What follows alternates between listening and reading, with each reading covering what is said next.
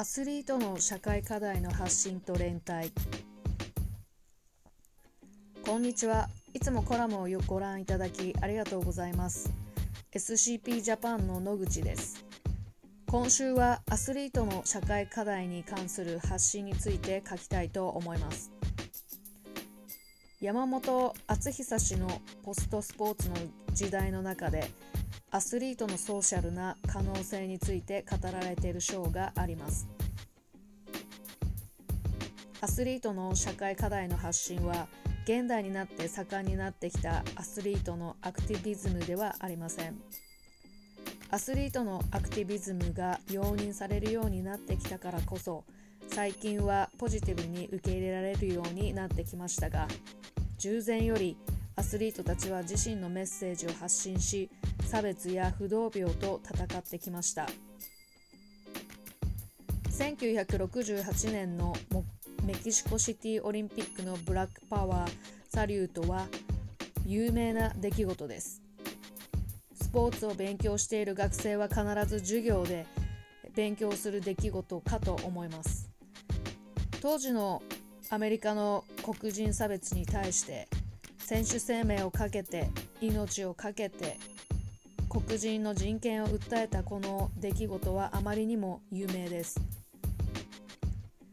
ブラックパワーサリュートを含め昔から人種差別性差差別など特定の課題に対して声を上げるアスリートは存在していました。テニスのビリー・ジーン・キングはスポーツ界における性差別に対して戦い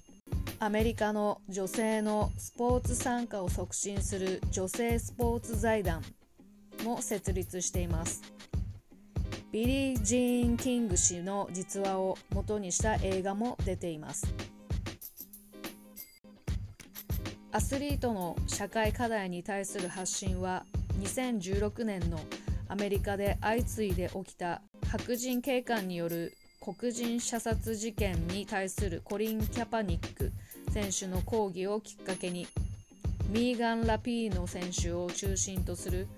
アメリカ女子サッカー代表選手たちによる女性の地位向上や LGBTQ ムーブメント。大坂なおみ選手の Black Lives Matter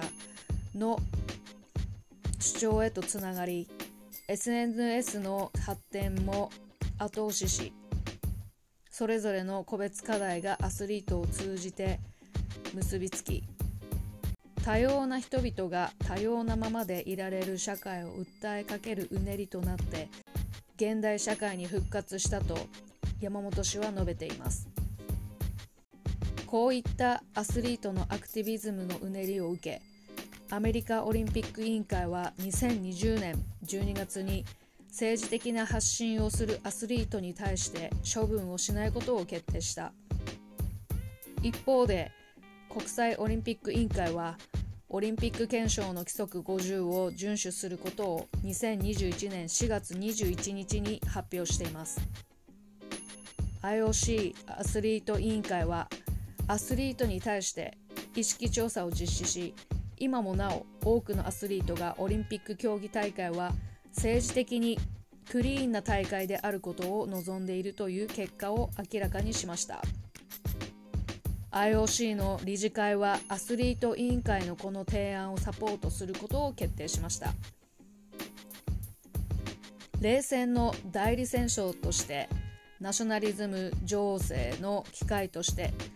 オリンピック競技大会といった大規模スポーツ競技大会の場でアスリートたちの体が政治的に利用されてきた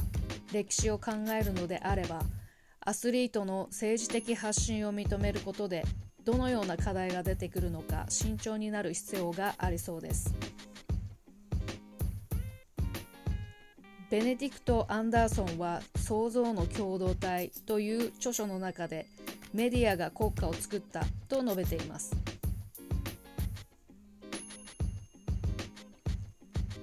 印刷技術が発達する前人々は情報を得るために集いました。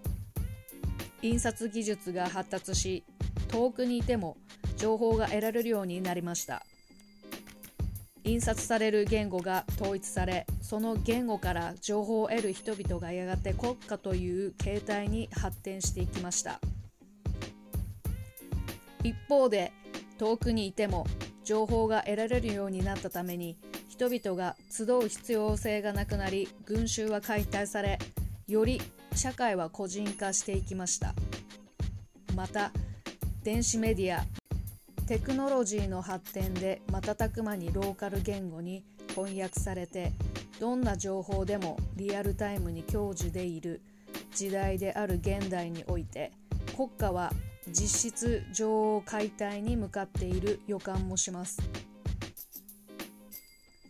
そんな時代の中で私たちは何をもって連帯し共同体を築くのでしょうか。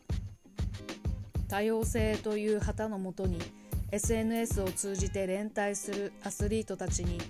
新しい個々人の結びつきのあり方のヒントが隠れている気がします。